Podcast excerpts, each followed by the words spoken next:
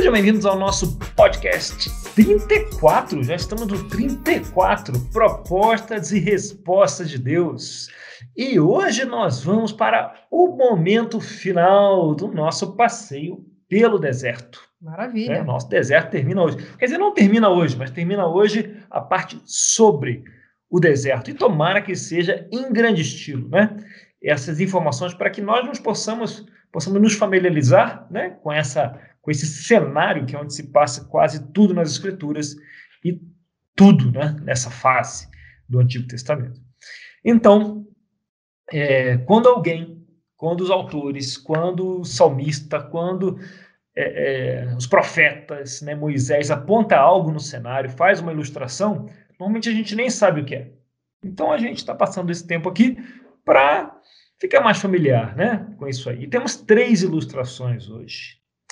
É, então, quando nós imaginamos o deserto né, pela primeira vez, o que, que vem à sua mente? Muita areia. Muita areia. Muito, muito quente de dia, muito seco. Umas dunas bonitas. É. Um camelinho ao fundo. Isso. Um céu azul. Um céu azul. Por aí, né? E, e, a gente imagina essa visão desimpedida, né, por quilômetros, né, só de dunas para cá e para lá, um negócio assim meio é, primeiro Guerra nas Estrelas, né, no episódio 1, né, aquele negócio assim infinito, ou o Egito com os camelinhos. Mas na Bíblia você tem você tem três, três desertos, né? Você tem o Negev, tem o Paran e tem o Sim. Eles são diferentes entre eles, uh, mas, e nenhum deles tem aquelas dunas e aquelas areias infinitas todas que a gente normalmente tem na cabeça. O que todos eles têm em comum são os wadis. Eles têm muitos wadis. Fala, o que, que é o wadi? É, o wadi é, é um caminho que pode ser parecido com o canyon, normalmente é, que ele é formado pelas águas das chuvas. Sabia que água da chuva no deserto forma o wadi? É mesmo. É, chuva no deserto? Perguntei, chuva no deserto? Chuva no deserto? Pois é, pois é, chuva no deserto. Nesses desertos.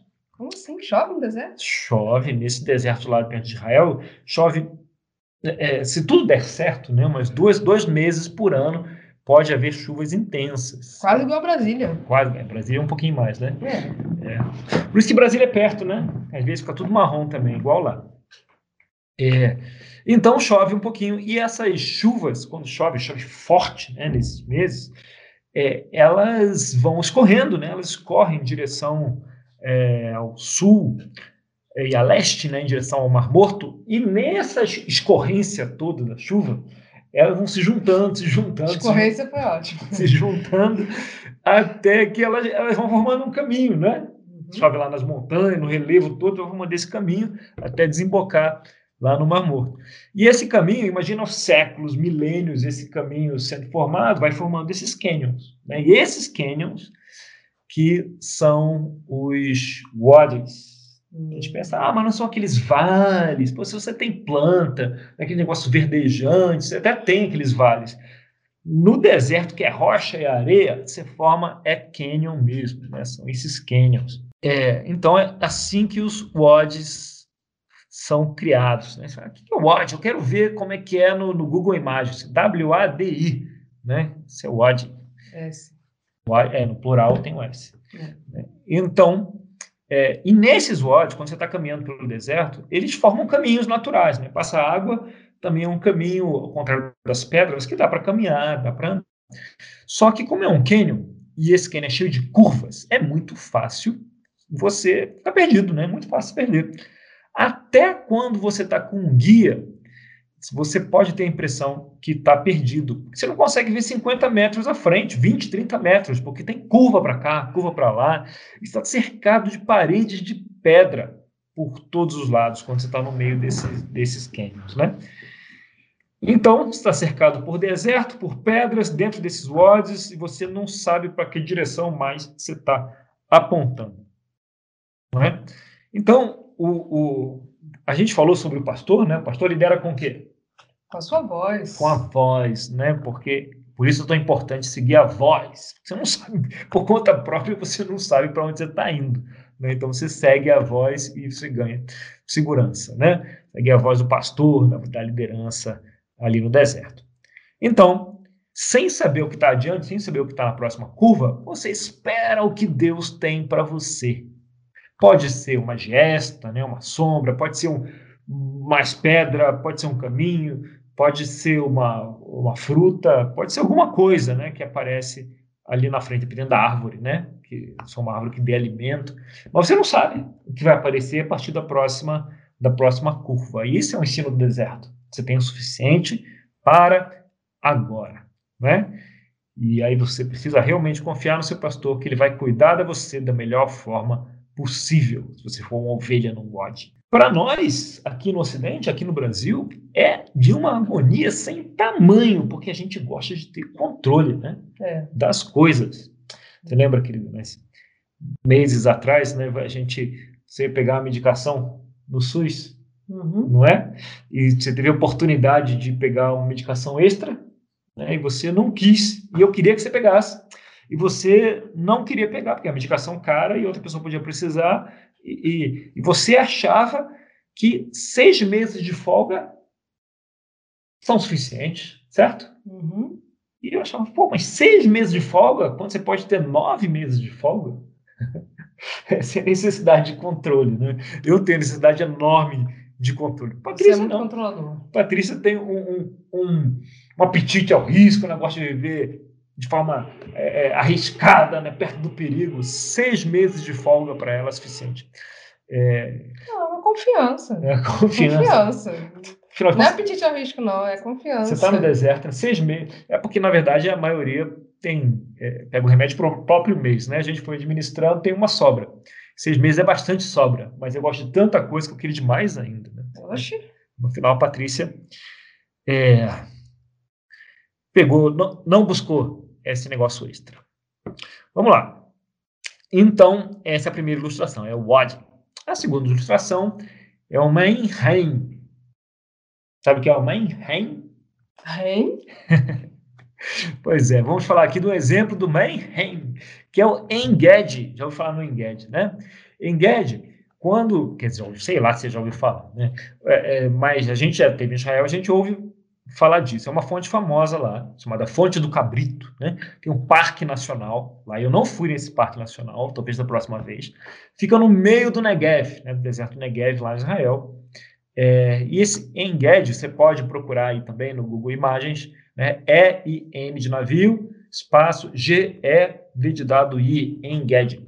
É, ele é uma fonte no meio do deserto, tipo um oásis no meio do nada, né? uma fonte de água, uma nascente de água no meio do nada. Então você imagina, você está caminhando pelo Ode por quilômetros e quilômetros, aquele calor de 40 graus, sem nada diante, diante de seus olhos, só pedra, pó, areia, e, e do nada você encontra um oásis de vida em volta de uma fonte. Né? Então, você tem algumas dessas fontes no meio do deserto. O Engedi é uma fonte famosa, dá para visitar, né? Uh, de água limpa, né? A água sai da fonte né? e se forma ali uh, aquela fonte. A gente visitou uma das... na fonte do Rio Jordão, lembra? Lá em cima, nas uhum. montanhas, né? Você vê as fontes assim, no meio do nada, e aí escorrendo. Então, isso não é um Mainheim, né? Dessas fontes no meio do deserto, mas é uma fonte lá. Dá para ter uma ideia de onde brota a água. Então, sobre esse espírito, vamos lá em Salmo 63, querida, na sua voz aqui, que sempre colore o nosso podcast. Ó oh Deus, tu és o meu Deus, eu te busco intensamente, a minha alma tem sede de ti, todo o meu ser anseia por ti, numa terra seca, exausta e sem água. Quero contemplar-te no santuário e avistar o teu poder e a tua glória um salmo famoso de Davi, né? Salmo 63. E, e a Bíblia, né, a tradição diz que ele fez esse salmo quando estava no deserto de Judá. E quando você está lá, você fica com sede, né? Uhum. Você fica com sede. Então, Davi está compondo um salmo aqui. E quando você, não sei quem aqui é, já compôs poesia, né? Você, compôs, você querida, porque eu sou compositor aqui, compôs poesia. Quando você compõe, você compõe com o que está no seu coração, o que está na sua cabeça, com as coisas que você pensa, não é? E adivinha no que Davi estava pensando quando ele fala: Minha alma tem sede. Acho que ele estava pensando em água. Estava pensando em água, porque estava no deserto de Judá. Não é? Uhum. Então, é, e ele fala: Minha alma tem sede. Daí, imagina o tamanho da sede no deserto. A gente em Brasília, aqui é seco. É, quando eu vim do Rio de Janeiro para Brasília, uma coisa que me chamou a atenção é que o povo andava com garrafinha. Pô, deu sede, dá licença. D'água. O povo andava com. Você lembra disso? Você reparava isso? O povo andava com garrafinha em Brasília, d'água na rua. E eu achava aquilo estranho. É na primeira semana, porque na segunda eu andava com a garrafinha de água na rua também. Porque dá sede quando é seco, né? Fica sede. E Davi aqui estava com isso. E ele coloca isso no salmo. Ó Deus, tu és meu Deus, te busco intensamente, a minha alma tem sede de ti, como todo meu ser anseia por ti, numa terra seca, exausta e sem água. Sem água, né? que era ali a realidade que ele estava vivendo, Salmo 63. Então, essa era terra ressequida, né? ele estava morto de sede. E não estou falando, evidentemente. Você nasceu no Rio de Janeiro, né? cresceu no Rio de Janeiro. Quando você pensa em água viva, querido, o que, que você pensa? Nas praias. Você pensa nas praias. Você pensa o que, que tem na praia? Água viva? não, não tinha muita água viva lá. Não tinha muita água viva na região oceânica? Tinha água viva. Água viva pra caramba. Mas não é essa água viva, evidentemente, que, é, que se vê no Antigo Testamento. Né? Não é esse bichinho. Então fica mais fácil imaginar por que Deus era comparado com um enged, né? com essa fonte de água. Fonte de águas correntes, fonte de águas vivas. Você estava no deserto, seco, sem água, com uma sede tremenda, e aí você encontra essa fonte. E essa fonte traz o que para você?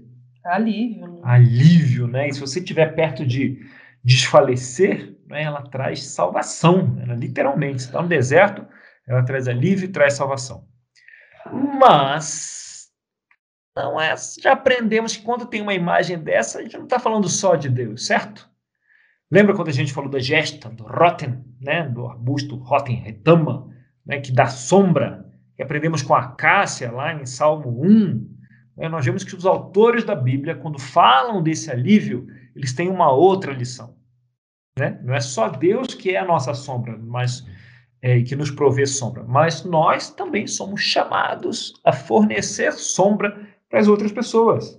Será que isso se aplica ao Enged, essa fonte? Com então, certeza. Dá uma olhadinha lá em Jeremias 2,23, será mesmo?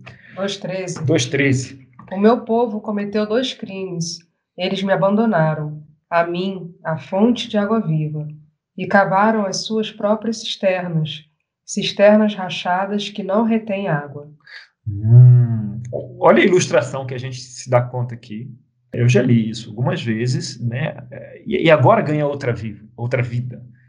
Meu povo cometeu dois crimes. Eles me abandonaram. Eu que sou a fonte de água viva, no meio do deserto, né? Onde eles estão, onde é, eles passam o tempo todo. E cavaram para eles as suas próprias cisternas. Cisternas rachadas. Você imagina, você troca uma coisa é água viva, né? Que sai da fonte, fresca, limpa, corrente, né? Uhum. Outra coisa é água que fica guardada na cisterna, que é basicamente água parada. Uhum. Água parada. É, porque no deserto ia ser difícil, mas se, se, fosse no Brasil, ia ser um foco de quê? Dengue. Obviamente, né? Obviamente. Então, lá no deserto, os caras que é, em vez, eles se, se, abandonaram a fonte de água viva para construir um foco de dengue, né? No, no, lá construíram cisternas. E, e, pior, nem isso fizeram direito, porque as cisternas o quê? Rachadas, Rach... que nem retém água. Que nem retém água, né? Então, é, Deus está falando que ele representa água viva, mas o povo construiu cisterna rachada. Tipo, é, você não olha para uma cisterna e pensa que água deliciosa, né? A água está morna, meio parada, né? É, tá bom que ela dá o que você precisa para viver, que foi o que o povo construiu. Ah, tá bom, dá para viver, mas muito diferente da água fresca que sai da fonte, que é o que Deus uhum. representa. Então, é, a escritura, olha a imagem de Jeremias, né? eu estou aqui, mas o meu povo foi atrás fazer cisterna e nem isso fizeram direito. Uhum. Né? A ilustração de Jeremias comunica isso. Imagina o. Ah! Dá para você sentir aqui né, o peso. Mas aí no 32, 1 e 2, o que diz? Isaías, né? Isso. Vejam, um rei reinará com retidão, e príncipes governarão com justiça. Cada homem será como um esconderijo contra o vento, e um abrigo contra a tempestade. Como correntes de água numa terra seca, e como a sombra de uma grande rocha no deserto. Hum, familiar essa escritura, né? A gente falou dessa escritura quando falou da sombra, né? Que ele diz que cada homem será como um esconderijo contra o vento, um abrigo contra a tempestade, como correntes de água numa terra seca e como a sombra de uma grande rocha. A gente falou da sombra, cada homem, cada comandante, não é? Cada governante do rei, né? Estou falando aqui dos sacerdotes, é, nos quais nós somos também chamados a ser. Então, além de sombra, ele diz que a gente precisa ser o quê? Como corrente de água. Corrente de água em terra seca. Não cisterna rachada, mas corrente de água. Então, que responsabilidade. Responsa... E privilégio, né, na verdade. Com as, com as nossas imperfeições. Exato. Então, Deus, ele provê a fonte de água e o sacerdócio é isso também, né? Representar Deus para o povo. Então, ele espera que os seus uhum. também sejam fontes, uh, sejam águas correntes para quem está nos seus desertos, né? nos desertos das suas vidas. Isaías 58, 9 a 12. Aí sim, você clamará ao Senhor e ele responderá. Você gritará por socorro e ele dirá: Aqui estou. Se você eliminar do meio o julgo opressor, o dedo acusador e a falsidade no falar, se com renúncia própria você beneficiar os famintos e satisfizer o anseio dos aflitos, então a sua luz despontará nas trevas, e a sua noite será como o meio-dia. E o Senhor o guiará constantemente, satisfará os seus desejos, numa terra ressequida pelo sol, aí, e fortalecerá os seus ossos. Você será como um jardim bem regado, como uma fonte cujas águas nunca faltam. Olha você aí. Seu povo reconstruirá as velhas ruínas e restaurará os alicerces antigos. Você será chamado reparador de muros, restaurador de ruas e moradias. Olha só o chamado, né? Deus diz: Ok, você virá a mim, terá alívio e renovará suas energias, mas ao mesmo tempo você será uma fonte onde as águas nunca faltam. Né? Então, o primeiro passo Deus tenta nos ensinar a confiar na provisão dele, né? Ele é o Enged. Então eu vou ao deserto, né? eu aprendo que, embora tenha necessidades, embora tenha sede, embora a terra seja rachada e ressequida, o Senhor provê sombra, alimento, águas correntes e proteção. E qual é o segundo passo? Eu também aprendo a olhar em volta, ver essas necessidades, os desertos dos outros e prover também sombra, alimento, proteção Amém. e ser uma fonte de águas correntes. E afinal, a gente falou de água viva, né, que não é aquele bichinho que tem na praia que queima você, é essa água viva do deserto. E de acordo com o pensamento judeu, né, a água viva é a água que vem de Deus. E ela pode vir de duas formas. Ou ela vem do chão, como um enged, como uma fonte, uma enraim, ou do céu, em forma de quê? Chuva. Chuva, né? do céu em forma de chuva. Essas são as duas formas que vêm de Deus. Se você coloca numa cisterna, já não é mais água viva. Se você coloca num balde, já não é mais água viva, porque a sua força participou ali, né? Então tem a sua força ali, já não é água viva. Ela tem que vir da terra ou vir do céu. E uma data em que isso é mencionado, né, é o festival de Sukkot. Se quiser mais é, é, informações, o Wikipedia está cheio aí para nos socorrer, né? SU, C de casa, O, T de tatu. Sukkot. É uma celebração lá de oito dias, também conhecida como a Festa dos Tabernáculos ou a Festa das Cabanas. Ou também, como ela é celebrada aí no outono, né? Época da colheita, é, também pode ser festa aí da colheita, né? Quase todos os povos têm a festa da colheita, os judeus têm a deles também. Nessa data, né, o templo ficava cheio, né? Até hoje ela é celebrada. Esse ano vai ser no dia 20 de setembro, sabia? É mesmo? 20 de setembro. Descobri hoje quando estava me preparando para é, fazer esse podcast. Então, é, 20 a 27 de setembro esse ano. Então o tempo fica cheio, você tem sacrifícios né, todos os dias, e no último dia desse período você tem a cerimônia da água. Né? E a gente vê, uma vez, a gente vê no Evangelho de João, que Jesus aparece nesse último dia. E agora a gente pode entender o contexto em que isso se passa. Todos estariam juntos lá para esse momento, né? Tinha lá o lulav, folha de lulav, né? que é um, um conjunto de são os quatro ingredientes, né? alguma coisa assim. E aí que é um uh, que é um, é um elemento que se monta para essa festa, né? Hum. Você botar de novo no Wikipedia Lulav, L-U-L-A-V, você vai ter uma ideia do que, que é isso, né? De como é que se monta isso. Você tem essa folha de tamareira, que é o Lulav, você tem um ramo de salgueiro, você tem duas frutas específicas, uma fruta cítrica e uma outra fruta, é, e você monta esse, esse arranjo uhum. né, essas quatro, com esses quatro elementos.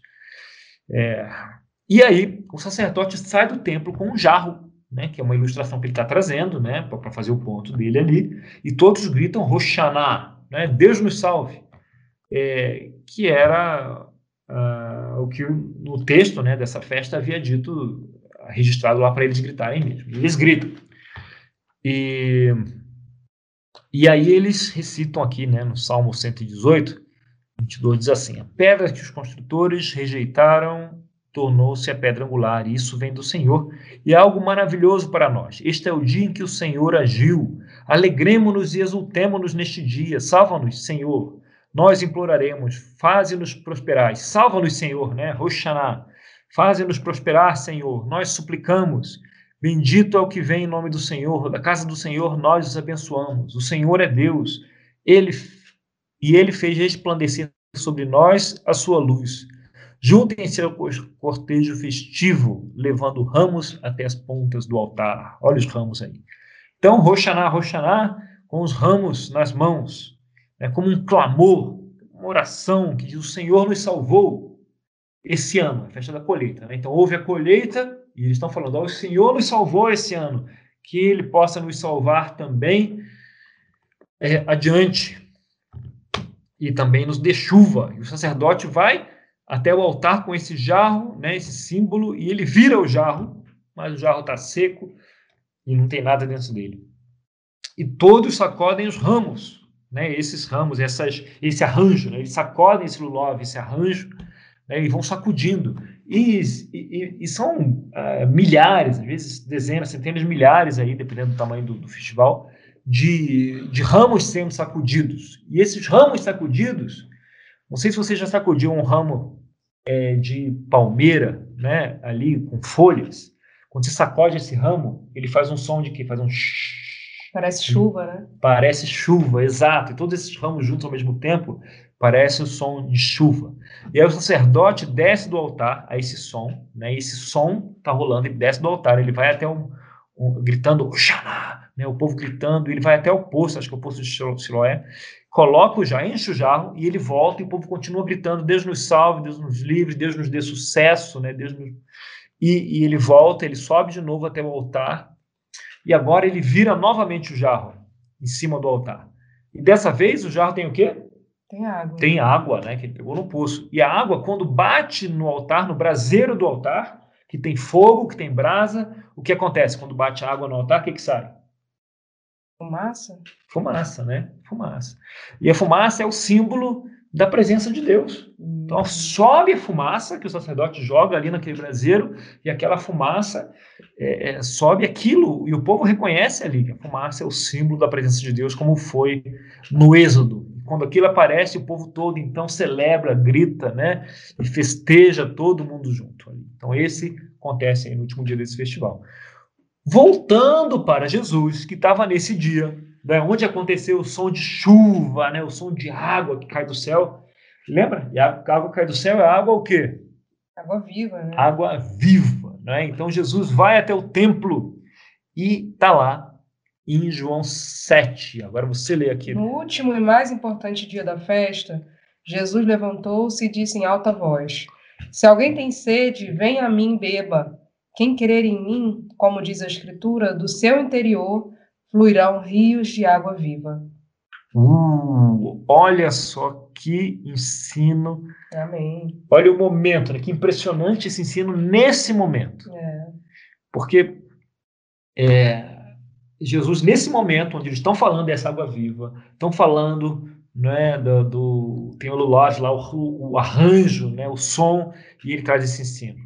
Se alguém tem sede, venha a mim. Quem crer em mim, como diz a Escritura, do seu interior fluirão rios de água viva. Amém. Como diz a Escritura, né, como diz lá em Jeremias, do seu interior fluirão rios de água viva. Amém. Não é? E a gente lê isso e a gente pensa, pô, eu quero esse rio de água viva, não é? Uhum. Quando você pensa isso, você não pensa, pô, que legal. Com certeza que eu quero. Eu quero esse rio de água viva.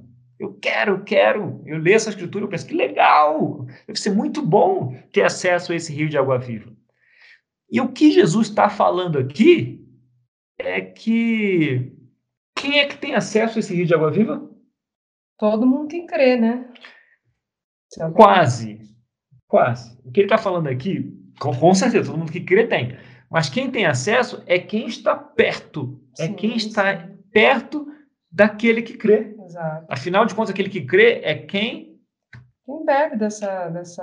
Não, é aqui, ó, do seu interior fluirão. Se você crê, não é o que está dizendo aqui. O ensino de Jesus é: se você crê, do seu interior fluirá rio de água viva. Uhum. Então, bebe desse rio quem está à sua volta. Uhum. O- o- As pessoas que têm o deserto, das suas vidas à sua volta, bebe do rio que fluirá de você.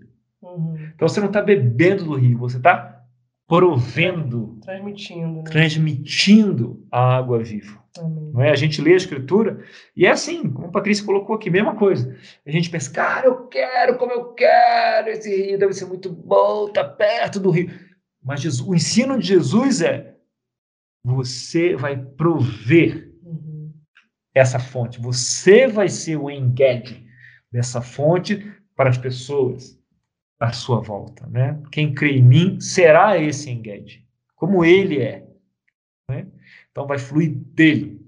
né? Então, é, embora a gente conheça essa passagem, é, é- é normal a gente não prestar atenção né, do, do que, que ele está falando aqui de verdade, de dentro de quem que sai, é dele, né? é, de, é de quem crê, né? é de nós, é de quem ele chama para segui-lo. né? Então, é, se você nessa altura já procurou no Google Imagens, um Enged, E-I-N-G-E-D-I, procure aí que você vai ver que legal, no meio do deserto. E como é bonita essa água viva que sai. E esse é o chamado, você é chamado para ser isso para outras pessoas, né? chamado a ser um Enged. E como é bom ter pessoas assim perto de nós, né? É beber água fresca de alguém que está sendo o Enged do nosso lado, que está sendo essa fonte de água viva É. do nosso lado. Bom demais, né? É, e é bom encontrar pessoas assim. Às vezes, em momentos onde a gente está pressionado, né, tá com aquela agonia da vida, é, e, e alguém que fica do nosso lado, deixa a gente processar nossos sentimentos né, em paz, ter um encorajamento. Uhum. É, às vezes a igreja é um, é um lugar que provê isso, Uhum. e às vezes, às, às vezes a igreja é um lugar que provê julgamento, né? Que não é isso. Então, a gente, a gente quer ser engage, tem que prestar atenção, né? Uhum. Em ser esse rio que vai trazer alívio. né? O engage tem esse momento, né? onde a pessoa está precisada, Uhum. está precisada, É. sair do outro lado. O engage te ajuda a sair do outro lado, às vezes, do odd. Uhum. Então, essa é a segunda ilustração. E a terceira, vamos voltar aqui para o ódio, para a terceira, que são as enchentes do ódio. Nathalie, se puder botar o, o link de, um, de uma inundação que eu mandei aí para você, né? No YouTube, na descrição, seria bem, bem legal, porque aí vai ter aí no, no, no episódio, você pode ver aqui uma inundação aí, né? Que está no YouTube. Então você tem muitas histórias é, de problemas com inundações. Afinal de contas, parece estranho, mas a principal causa de morte no deserto não é de sede, não é de inanição, não é de desidratação, é de afogamento. Né? As pessoas morrem por afogamento. Então você tem, tem notícias, né? É, as notícias ficam famosas. 2006, um casal fazendo trilha, né? Lá no meio do Odd, pá, foi pego, morreu. Tem muitos. Quando a gente estava lá, é, no ano passado, teve uma excursão lá, um grupo de, de pessoas que teve uma chuva e alguns morreram. Né? E a gente não pôde visitar um sítio lá que a gente ia por causa disso, estava fechado porque estava nas, nas buscas. É, é, então é um, é um negócio bastante sério. Então, o que acontece? Você está lá no OD, parede de água pelos dois lados, e você ouve um som, eu nunca ouvi, né, mas é o que se diz, parecido com um trem à distância. Quando você ouve esse som, você tem em torno de 40 minutos para sair, 40 segundos para sair dali. E dependendo de onde você está, não vai dar tempo de você ter uma saída do WOD nesses 40 minutos e vai pegar você. Essa parede de água vai vir e vai pegar você. Né? Não é tão diferente é, é, de quem faz trilha é? e chove na nascente e te pega. Só que lá no WOD pode ser muito distante essa chuva e te pegar lá numa trilha lá embaixo. Então imagina essa trilha e lá no fundo do WOD, é onde passa a água sempre. O que, que tem no fundo do WOD? Areia, né? Areia, porque a água carrega né, a areia do resto do deserto e passa por ali e vai deixando ali essa, essa areia. E em volta você tem as pedras, né? Em cima as pedras, as paredes de pedra em volta do Odd. E isso nos traz uma outra ilustração, outro momento Jesus, Jesus Moment, outro momento Jesus aqui, muito famoso e que a minha imaginação foi levemente imprecisa. Vamos lá. Mateus 7, 24, 27. Quem ouve esses meus ensinamentos e vive de acordo com eles, é como um homem sábio que construiu a sua casa na rocha. Caiu a chuva, vieram as enchentes e o vento soprou com força contra aquela casa. Porém, ela não caiu porque havia sido construída na rocha. Quem ouve esses meus ensinamentos e não vive de acordo com eles é como um homem sem juízo que construiu a sua casa na areia. Caiu a chuva, vieram as enchentes e o vento soprou com força contra aquela casa. Ela caiu e ficou totalmente destruída. Obrigado. Querida, quando você pensava em areia, o que te vinha à mente? Sabe o que eu pensava quando eu lia isso? Hum. Eu pensava numa casa dessas construídas, sabe, na beira da praia. Uhum. O cara constrói a casa na beira da praia, assim. E um cara constrói numa rocha na beira da praia e outro constrói aonde? na areia da onde? Da, do, Assim, eu, quando eu imaginava, eu pensava que ele construía. Eu, a imagem que vinha na minha cabeça era na areia da praia. Uhum. Não, eu penso areia, areia das construções, areia. É. Você pensa em areia de construção, né? É. é. Curioso, né? Mas eu nunca passou pela minha cabeça que seria essa areia aqui do fundo do Wad. Hum. Né?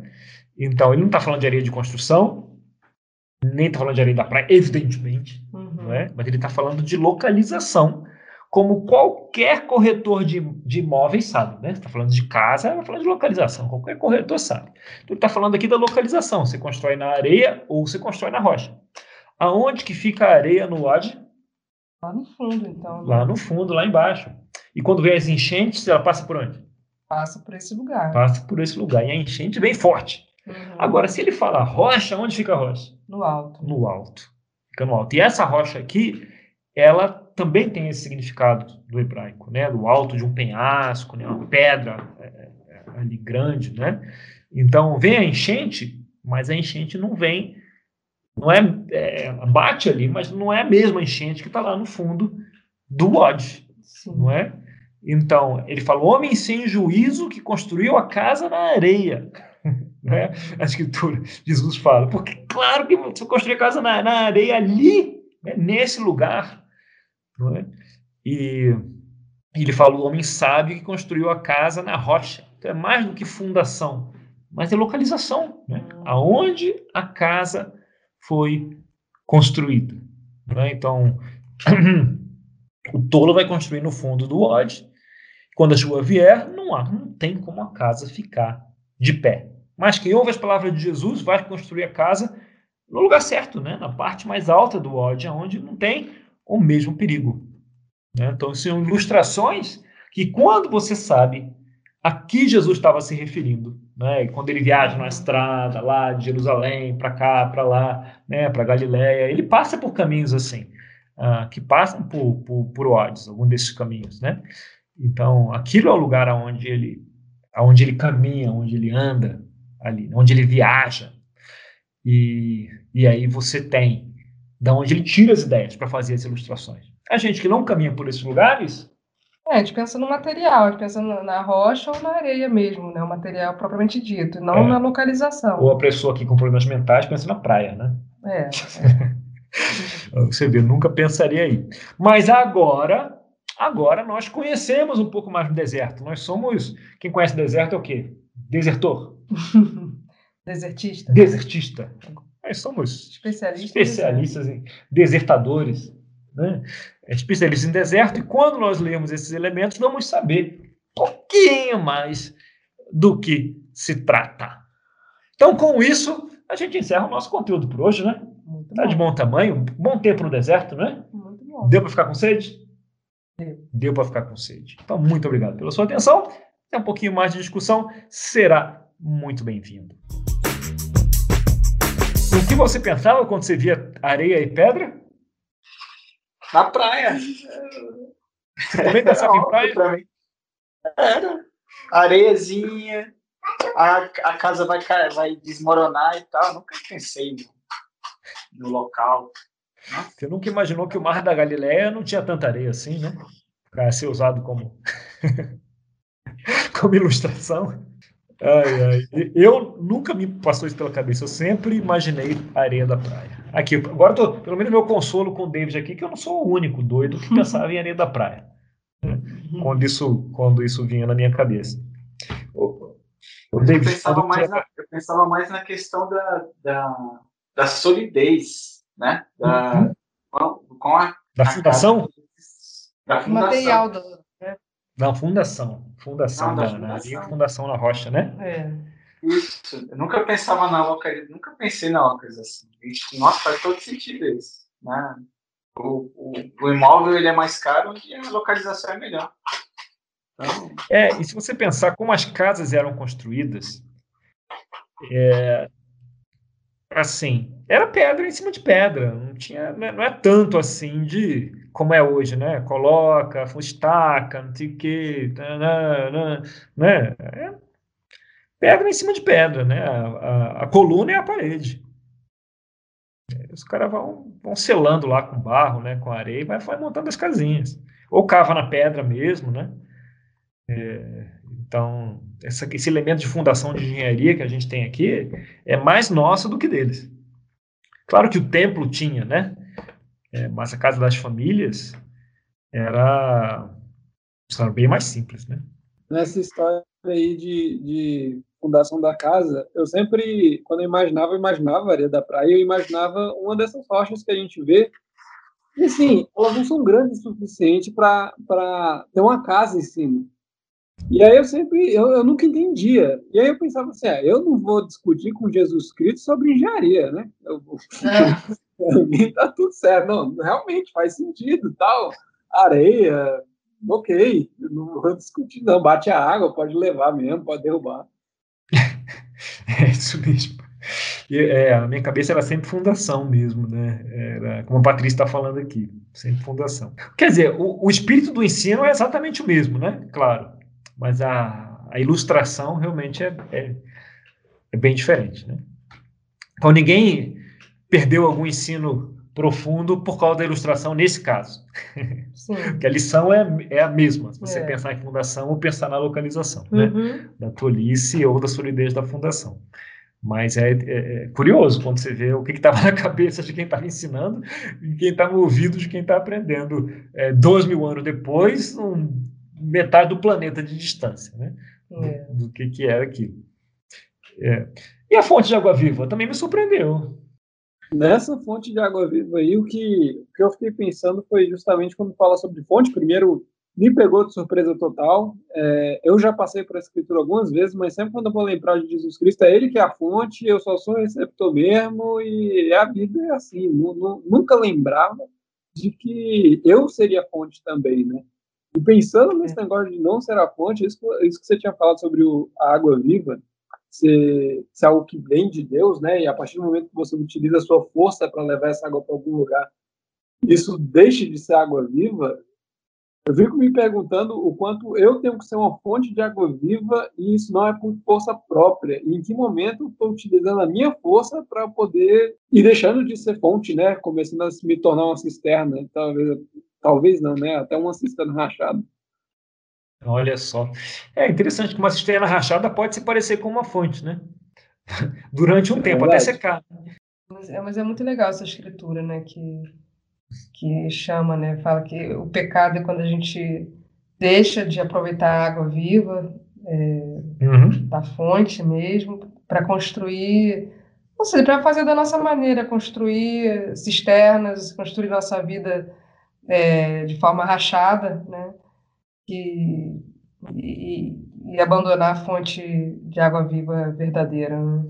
É, exato, curioso, porque vem a água da fonte, né, de Deus, então, em vez de deles continuar bebendo da fonte, ele armazena um pedaço dessa água e deixa de receber mais, né? E a cisterna é rachada, ela vai perdendo a água que tem. Que é algo que todos nós podemos fazer, né? O que, que eles fizeram? Eles deixaram de ir à fonte e fizeram cisternas rachadas. Quer dizer, tinha algo que tinha vindo da fonte e ficou lá, mas eles já estavam perdendo aquilo. Já não estava fresco, já não estava bom. Né? Talvez um, ideias que já não se aplicavam ali, porque eles estavam vivendo, é, a natureza da água já tinha mudado, estavam perdendo porque estava rachado e estavam deixando de ir na fonte ao mesmo tempo, já que naquele caso não só tinha a devocional deles, né, a devoção deles pessoal, como tinha os profetas falando também, né? Tinha a fonte, acessível né, a eles, como tem até hoje, mas eles estavam é, funcionando como cisternas rachadas. Dá um certo temor, né? Dá um certo temor para mim, pelo menos. Né? É. Será que em que momento eu posso deixar de ir na fonte e me tornar uma cisterna rachada, vivendo o que já encheu em outras épocas e perdendo água ainda? Hum. Que dá trabalho, né? Buscar essa fonte de água viva todo dia, né? fez lembrar, Daniel, da parábola dos talentos, uhum. das moedas. O servo que pegou aquelas moedas e enterrou um isso aconteceu.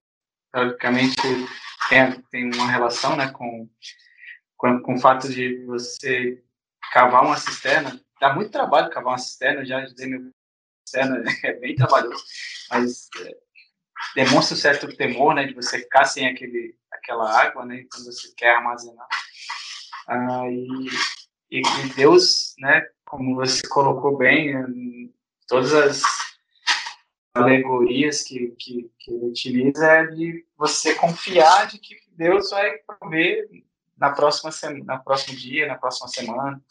Né? Então, me lembrou muito isso. Mesma coisa também do, do maná, né? que o povo queria é, colher mais maná do que precisava para dia e mofou, estragou, né? como uhum. a água da cisterna possivelmente estragou também. Interessante a analogia, eu nem tinha pensado nisso. É. Né?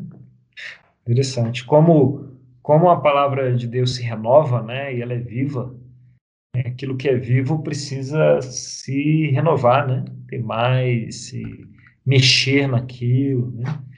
Senão vira foco de dengue, né? A gente mesmo se aplica é, é, para as águas, né? Por isso que o povo de Israel dá tanto valor para água, para água viva. Imagina esse festival também, né? É, quando Jesus usa, resolve falar de água viva no último dia da festa das, das cabanas, né? Imagina o que, que o povo devia estar pensando aqui. Estava no coração do o povo participava daquilo.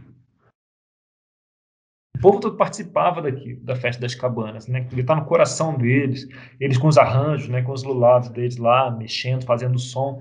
Jesus traz esse ensino da água viva e chama os, né, os seguidores dele, ou quem crer nele, a, a ser um rio de água viva. Ou dá até um. Dá até um arrupio, né? Imaginar o que, que era esse ensino lá naquele momento, onde aquilo estava no coração de todos. Né? Uma ilustração mais, mais precisa, mais perfeita. É isso que você traz, atentar para o momento, né? Eu, eu hum. vejo essa escritura, eu particularmente não entendo o que, que ele escolheu aquele momento, mas quando você traz toda a figura da festa, do que significava e, e o momento em que Cristo escolhe para fazer isso, a Bíblia, como você bem disse, ela traz uma, uma nova vida, assim, uma nova roupagem. Assim, caramba, com o impacto que Cristo é, quis, não, não sei se ele quis, ele provocou naquele povo, naquele momento. É, é, é, o, é como Deus usa a cultura, né? usa o, o momento.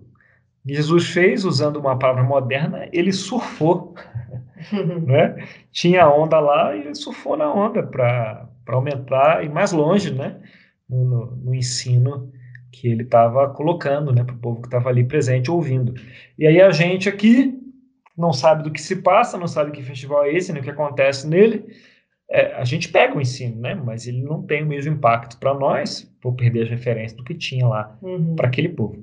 Mas agora nós, como especialistas em deserto e costumes, né? Uhum. Desertores modernos, estamos aqui mais aptos para aprender, compreender, internalizar e compartilhar e sermos rios de água viva. Não é? Afinal de contas, parte do nosso trabalho aqui nesse podcast, ouvindo as propostas e vendo as respostas de Deus, é também prover essa uhum. essa água viva, né, para quem para aqueles que estão perto de nós e querem saber mais sobre as escrituras e sobre as formas fabulosas que Deus trabalha e Deus ensina, ensina. Então, muito obrigado a todos pela atenção hoje. Na próximo papo nós vamos encarar uma uma questão complexa. É. Porque, afinal de contas, Moisés não pôde entrar na Terra Prometida? Ui. Ui, várias explicações, né? Será que vem aí, hein? Na próxima semana. Tô curiosa. Você sabe que eu também? A ver. Obrigado, pessoal. Tchau, tchau. Vamos ver mais uma, uma ilustração aqui. Isaías 58, no 9. Deixa a Patrícia terminar de bocejar aqui. Ô, Nathalie, depois você edita isso aí, tá? É... Vou editar nada, vou deixar isso aí. agora vai ser difícil ler. Gente, eu leio que a Patrícia entrou num ciclo, num ciclo de cisterna rachada aqui. Se com renúncia própria você beneficia. De novo, querido. Querida, melhor você, vai, você, que aí você tá. Isaías 58, 9 a 12. Na voz melodiosa e suave de Patrícia. Ela não consegue. Desculpa, gente, peraí. Não é só o Vinícius que tá bocejando aqui. A, a, a, Patrícia também tá com dificuldade. É quando eu fico nervosa, aí eu começo a. Então vamos lá. Aí sim você clamará ao Senhor, e ele responderá. então vai lá, Daniel, lê você gritará por socorro. Não, lê do início, que a, a Nathalie vai tirar toda essa Querida, parte. São, são, são quatro versos, a gente consegue ler quatro versos. Lê do início, não, Isaías 58, vai lá. Em todos esses anos nessa indústria vital, é a primeira vez que isso me acontece. Deixando água parada aí, no tempo de pegar um Aedes aegypti, atravessou o Atlântico, não vai atravessar o Mar Vermelho? Você tá falando isso porque o, o Egipte era ali do lado? Exatamente. Eficaz. Ainda mais que o Aedes, né? Ele voa. Não precisa nem abrir.